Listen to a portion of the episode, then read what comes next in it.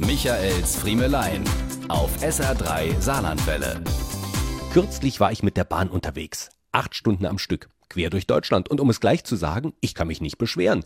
Die Züge waren pünktlich, mein reservierter Sitzplatz war vorhanden und auch frei, was nicht selbstverständlich ist. Denn es hätte auch genauso gut anders sein können. Ich saß nämlich in Wagen 24. Davor war Wagen 21. Denn die Wagen 22 und 23 waren, wie wir per Durchsage etwa 20 Minuten nach Abfahrt erfuhren, leider nicht mit von der Partie. Warum auch immer, sie waren einfach nicht da.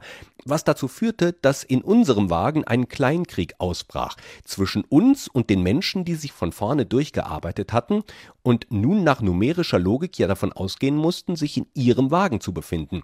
Taten sie aber nicht, und so mussten ich und meine Mitfahrer in Wagen 24 uns ständig dafür rechtfertigen, auf unseren reservierten Plätzen zu sitzen.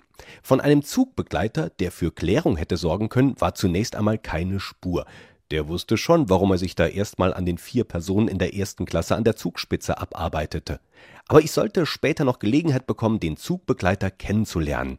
Als er nämlich auftauchte und die einen Sitz vor mir alleinreisende Dame ihn zu sich rief. Es stellte sich heraus, dass es sich bei ihr um die Passagierin handelte, die zuvor bereits zweimal per Durchsage ausgerufen worden war. Frau Valerie Schön, melden Sie sich bitte beim Zugpersonal.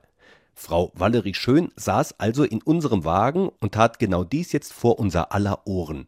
Sie fragte den Schaffner, um was es denn ginge, worauf der sagte, Ihr Mann hat gerade angerufen. Sie haben ihn am Bahnsteig in Leipzig vergessen. Michaels Friemelein. Jede Woche neu auf SR3 Saarlandwelle.